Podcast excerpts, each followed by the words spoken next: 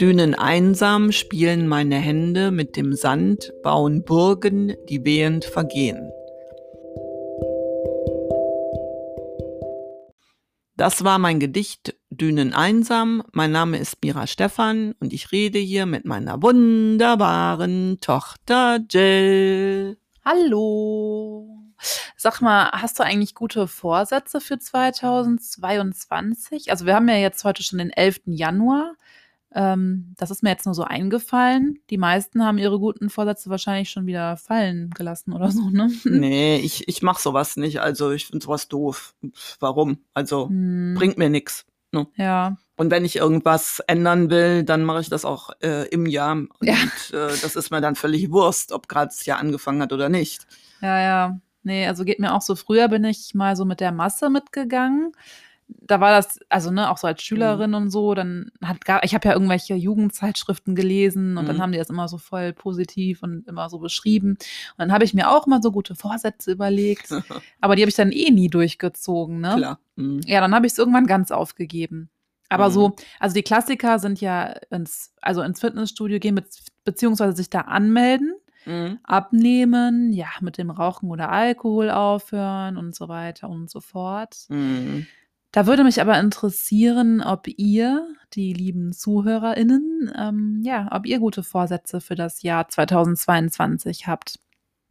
Schreibt uns das mal bei Spotify, da mache ich dann so einen Fragekasten. Oder bei Instagram unter Erbse und Schote. Ja, das wäre nett von euch. Ja, gut, dann kommen wir jetzt zu unserer beliebten Rubrik Horowakui. Heute geht es wieder um einen Maler und zwar um Caspar David Friedrich, den Poeten der Landschaftsmalerei, wie er auch genannt wird. Ausgesucht habe ich mir das Bild Wanderer über dem Nebelmeer. Ja, das ist total toll, das Gemälde. Mhm. Also Caspar David Friedrich malte es 1818 mit Ölfarben auf Leinwand. Und es ist circa 75 mal 95 Zentimeter groß. Naja. Ah ja, und das ist eines der berühmtesten Bilder aus der Romantik. Äh, heute befindet es sich in der Hamburger Kunsthalle. Nochmal zur Erinnerung, die Romantik ist kurz zusammengefasst die Antwort auf das Zeitalter der Aufklärung, das von nüchterner Vernunft und wissenschaftlicher Forschung geprägt war. Mhm, ja. Ja, dem stellten die Romantiker das Seelenleben der Menschen, das Magische und Mystische, das Übernatürliche und Wunderbare entgegen. Und mhm. ihren, Un ihren Ursprung hatte die Romantik in Deutschland. Ah. Interessant, ne? Dass das in Deutschland ja. Äh, äh, war. Ja. ja, ja, genau. Mhm. Deswegen erwähne ich das jetzt auch nochmal, weil ich nicht weiß, ob das jedem so bewusst war. Mhm. Und jetzt zu dem Gemälde. Mhm. Äh, es zeigt einen Mann in dunkelgrüner Kleidung, der mit dem Rücken zum Betrachter steht. Und seine Haltung ist aufrecht. Er stützt sich mit einem Bergstock auf ja, einen felsigen Gipfel eines Gebirges ab und er schaut so über das Meer aus dichtem Nebel hinweg. Über den Schleiern aus Dunst ragen dann weitere mit Bäumen bewachsene Felsen heraus. Und in der Ferne erheben sich Bergkegel eines Mittelgebirges. Ja, der Mann, der hat lockiges, rötlich-braunes Haar. Er ist etwas nach links gewandt in Richtung des höchsten Gipfels und scheint die Landschaft so in sich aufzunehmen. Mhm. Ja, interessant ist die von Friedrich für die Landschaftsmalerei neu etablierte Rückenfigur. Also niemand vor ihm setzte eine so große Rückenfigur in die Landschaft mhm. und genau ins Zentrum der Komposition. Die Rückenfigur lenkt die Aufmerksamkeit des Betrachters ähm, ja, in die unendlich scheinende Ferne des Hintergrundes. Und die Landschaft zeigt übrigens hauptsächlich Motive aus der sächsischen Schweiz. Aber ich finde das ganz interessant, ähm, dass der mit dem Rücken ja zum Betrachter steht. Wenn ich jetzt so daran denke, was ich mal gelernt habe fürs Fotografieren, ja. ähm, dann ist das, steht dem Ganzen das ja konträr gegenüber. Also gelernt habe ich damals, niemals Menschen von hinten zu fotografieren. Ja, ja. Das ist ja schon echt spannend, ne? Ja, ähm, gut, da ist, ich weiß nicht, wie man das vielleicht sich erklären kann. Mhm. Das ist vielleicht was anderes noch bei Gemälden. Ja, kann gut sein. Das, das, mhm. da, da, hat man ja nochmal ein andere Fokus. Also du kannst ja als Maler noch den, den Fokus anders setzen vielleicht und den Hintergrund ja selbst gestalten. Wenn mhm. du fotografierst, bist du nicht ganz so frei. Dann, ja, ne? da musst du dann mit Mhm. dem arbeiten, was eben vor der Linse ist. So. Ja, stimmt Vielleicht schon. deswegen, ich weiß das jetzt auch nicht so genau. Ja, ja, aber jetzt mal äh, eine andere Frage. Wer ist eigentlich äh, dieser Mann, der da mit dem Rücken Mhm. zum Betrachter steht? Ja, also in der Kunstgeschichte wird angenommen, dass Friedrich sein eigenes Gipfelerlebnis zum Ausdruck bringen wollte. Deswegen legt das eine Selbstdarstellung des Malers nahe. Aber das ist nicht bewiesen. Ja, also da bin ich jetzt aber mal gespannt auf sein Leben. Ja, genau. Also Caspar David Friedrich lebte von 1774 bis 1840 war das. Mhm. Er wuchs in seinem Greifswalder Elternhaus auf und nach dem frühen Tod der Mutter war seine Schwester Dorothea ein Mutterersatz für ihn. Ähm, in der Erziehung herrschte die puritanische Strenge des Vaters. Über die wirtschaftlichen Verhältnisse der Familie gibt es ja widersprüchliche Aussagen. Mhm. Also einmal heißt es, dass Not herrschte, andererseits ist von kleinbürgerlichem Wohlstand zu lesen. Tatsache aber ist, dass der Vater in späteren Jahren als Kaufmann erfolgreich war. Über den Schulbesuch Friedrichs und die Förderung seiner künstlerischen Begabung ist nichts bekannt. Mhm. Schade, ne? Ja, genau, ja, doch, total. Also ähm, weiter geht es dann 1794. Da begann Friedrich ein Studium an der Königlich Dänischen Kunstakademie in Kopenhagen. Ähm, Im Frühjahr 1798 kehrte Friedrich von Kopenhagen dann in seine Heimatstadt Greifswald zurück und wählte vermutlich ja auf Empfehlung eines Zeichenlehrers noch im Sommer seinen Wohnsitz in Dresden. Das war ein Zentrum der Künste. Ah ja. Dann, Mhm. ja. Ähm, er arbeitete viel an seiner Technik und Bildsprache, erschloss sich die Umgebung Dresdens durch Zeichnungen und nur mit dem Zeichnen von Figuren, damit hatte er große Probleme. Also Mhm. mitunter malte sie später ein befreundeter Kollege dann in seine Bilder oder Friedrich kopierte sie immer wieder aus dem eigenen im Laufe der Zeit entstandenen Figurenfundus. Oh, das wusste ich ja noch gar nicht. Ich habe schon gehört, dass das Porträtmalen schwierig ist und äh, auch einige Malerinnen äh, daran sch äh, scheitern. Aber dass Friedrich keine Figuren zeichnen konnte, finde ich bemerkenswert, wenn man seine genauen und exakten Zeichnungen von der Natur auch sieht. Ja, ja, das ist da schon echt interessant. ähm, kann man fast nicht glauben. Ähm, was auch noch interessant ist, Mhm. ist, dass er in seinen ersten Dresdner Jahren ja einen Selbstmordversuch unternommen Oh. hat. Ja, vermutet wird, dass ein Kindheitserlebnis schuld an seinen Depressionen war. Dann beim Versuch, den ins Wasser gefallenen Caspar David zu retten, ertrank 1787 sein ähm, um ein Jahr jüngerer Bruder Christopher. Oh, ja. Ja, und der, der Holzschnitt, den es da gibt, äh, von 8, 1801 war das, Knabe auf einem Grab schlafend, der gilt als Verarbeitung vom Tod des Bruders Christopher. Hm. Ja, einen weiteren Selbstmordversuch unternahm er offenbar nicht. Freunden, die ihn beim ersten Mal gerettet haben, hat er wohl sein Wort gegeben. Also berichtete es ein anonymer Zeitgenosse. Also ist sein Wort gegeben, dass er so einen Blödsinn nicht nochmal macht. Ja, ne? ja, dass er ja, ja, gut, keinen dass er, weiteren Selbstmordversuch unternimmt. Ja, ja, ist ja auch gut, dass er das dann äh, auch das durchgehalten geha- hat. Ja, dass ne? er das Wort auch gehalten hat und das, Mhm. ja, ja, genau, dass das so geklappt hat. Ja, seinen Lebensunterhalt bestritt Friedrich zunächst mit Zeichenunterricht und dem Kolorieren von Stichen. Und ab 1800 begann er Landschaften in Sepiatusche zu entwerfen. Ja, das einfarbig braune Bilder waren das dann, deren Motive fast nur durch die Abstufung verschiedener Helligkeitsgrade entstanden sind. So. Aber hier muss ich noch mal etwas einwerfen. Es ist nämlich Ja. interessant, dass vor wenigen Jahren, äh, dass noch je, wenige Jahre zuvor Maler ihr Honorar vorwiegend mit äh, Auftragsarbeiten verdient haben, Ja, nämlich mit äh, Gemälden für den Klerus und den Adel.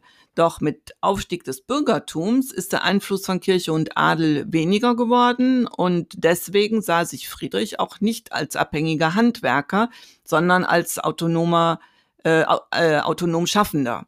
Das finde Ja, ich ganz ja. bemerkenswert. Ähm, und äh, er suchte sich die Motive und Themen selbst aus. Und der Käufer hatte also demnach nicht so das Mitspracherecht. Und damit ist natürlich auch ein neuer Beruf entstanden, Mhm. nämlich der des freien Künstlers. So, Ja. und äh, jetzt übergebe ich aber wieder an dich. danke. Ja, über Jahre hinweg verfeinerte Caspar David ähm, Sepia-Tusche-Technik, Mhm. die er schließlich meisterhaft beherrschte. Seine Sepia-Bilder wurden auf Dresdner Kunstausstellungen gezeigt und in den Journalen und Zeitungen auch sehr positiv und freundlich besprochen. Also die verkauften sich echt gut, ne? Mhm. Und im Jahr 1818 heiratete der 43-Jährige dann die fast 20 Jahre jüngere Caroline Bommer. Na, ist ja ein Ding. 20 Tja. Jahre, wow. Ja, in dieser Zeit verkaufte er viel und hatte auch ein gutes Auskommen. Ja, und seine Bilder, das äh, insgesamt sind es mehr als 150 Gemälde und etwa 1000 Zeichnungen, Aquarelle und Radierungen äh, sind bekannt. Mhm. Äh, 500 Werke gelten als verschollen. Ähm, diese Bilder schickte er zu Ausstellungen nach Hamburg, Königsberg und Prag. Vor allem im gebildeten Bürgertum fand er ausreichend Kundschaft auch. Ne? Ja, wie wir festgestellt Ja, haben. ja. Mhm. Ja, selbst der Großfürst Nikolaus von Russland, also der spätere Zar Nikolaus I., besuchte Friedrichs Atelier und ließ noch Jahre später zahlreiche Werke kaufen. Ähm, ja, doch nach 1820 wandte sich das Publikum von ihm ab, weil seine Arbeiten dann zunehmend düster und kryptisch wurden. Ja, ich habe damals, ähm, als ich mich noch mal intensiver damit beschäftigt hatte, ist jetzt auch schon ein paar Jahre her, als ich etwas jünger war, habe ich gelesen, dass diese Wandlung wohl mit dem Tod seines äh, Freundes Gerhard von Kügelgen zu tun hatte. Äh, der ist wohl Opfer eines Raubmordes geworden. Das ist ja, Ja. schon ziemlich übel und gruselig. Ja, ja, das stimmt und das wird bestimmt daran liegen oder damit zu tun haben. Mhm. Äh, ich habe übrigens noch eine Anekdote. Ja. Also Caspar David Friedrich verachtete das schnelle Malen. Mit dem Pinsel wackeln nannte er das. Und warum verachtete er das? Keine Ahnung. Ja, er brauchte allein für die Wiedergabe einer einzelnen Tanne oft mehr als drei Stunden. Ja, dann ist es ja kein Wunder, dass er das schnelle Malen äh, nicht gut fand. Ja, ja. genau, ja. Jetzt aber zurück zu den Jahren nach 1820. Ja. denn da nahm die Kritik an seinen Arbeiten weiter zu. Also der Zeitgeist hatte sich gewandelt. Ja. Verbittert zog sich dann Caspar David Friedrich zurück, arbeitete aber beharrlich weiter, auch wenn er weniger Werke dann verkauft hat. Ne? Mhm. Und 1835, da hat er einen Schlaganfall gehabt. Mhm. Er war dann an Beinen und Armen gelähmt und seine Freunde unterstützten ihn finanziell. Ach so, und dann war er ja quasi dann von ihnen abhängig. Ist ja auch Ja. keine tolle Situation. Ne? Nee, ganz und gar nicht. Ja, aber schon zuvor hat sich sein Wesen verändert. Ach so. Aber durch die Krankheit wurde es schlimmer. Ah. Also es hat schon fast despotische Züge angenommen. Mhm. Friedrich verdächtigte seine Frau dann der Untreue und auch, Zitat, Anfälle von roher Härte gegen die Seinen blieben nicht aus. Zitat Ende, das hat ein Freund später so geschrieben. Mhm. Fünf Jahre darauf, das war dann 1840, starb Mhm. Caspar David Friedrich. Und ja, schon bald nach seinem Tod geriet der Maler auch wirklich in Vergessenheit. Aber das änderte sich gut 65 Jahre später. Ja, und nun gilt er als großer Maler der Romantik. Ne? Ja, ähm, ich habe auch irgendwann mal gelesen, dass man seinen Idolen nicht zu nahe kommen soll, denn dann werden sie zu ganz gewöhnlichen Menschen mit äh, Fehlern und sind damit entzaubert. Ja, das, ja, gut, stimmt schon. Und ich glaube, das ist mir so jetzt gerade passiert. Also ich fand äh, Caspar David äh, Friedrichs Bilder immer wirklich toll. Und jetzt muss ich immer an den Despoten denken. ja, aber das war ja krankheitsbedingt, ne? Das, Ja, das stimmt schon. Ähm, aber weißt du, wen ich nach wie vor toll finde? nö. Dann verrate ich dir jetzt mal den SWR 3 Radiomoderator Christian Thees. Ja. Ja, von dem habe ich äh, ja schon mal erzählt Genau, in ja. der Vergangenheit. Ne? Und kürzlich habe ich dann mal wieder ein Interview mit ihm äh, gehört, das er mit äh, Lukas Fischer ähm, geführt hat. Und Lukas Fischer ist der ehemalige Spitzenturner aus der Schweiz. Und der ist plötzlich an Epilepsie erkrankt. Ah. Und ich war sehr beeindruckt, mit welchem Einfühlungsvermögen, Feingefühl und Respekt auch vor der Leistung des jungen Mannes Christian Thees das Interview geführt hat. Hm. Und ähm, wer daran Interesse hat, kann es sich auf Spotify anhören. Sein Podcast heißt äh, Promi Talk mit Thees. Ja, ich habe äh, übrigens auch noch einen Tipp beziehungsweise einen äh, Hinweis. Ja, dann sag mal. Ja. Die sechste Staffel der Serie Superstore ist auf Netflix erschienen. Ah, ja, cool. Also es ist jetzt schon was her. Ähm, ich glaube, letzten Monat, im vergangenen Jahr quasi. ähm, ja, wer sich erinnert, wir haben diese Serie in Folge 28 vorgestellt. Die sechste und letzte Staffel der Serie, die kann ich echt sehr empfehlen. Ja, und sie bringt ein bisschen Licht in den dunklen Januar. Ja, genau. Ja, dann werde ich mir die auch mal reinziehen, jetzt demnächst. Ja. So, ihr Lieben da draußen, dann kommen wir mal zum Ende. Äh, ich muss nämlich noch Lebensmittel einkaufen. Ah. Ja, und ähm, ja, das war Erbs und Schote für diese Woche.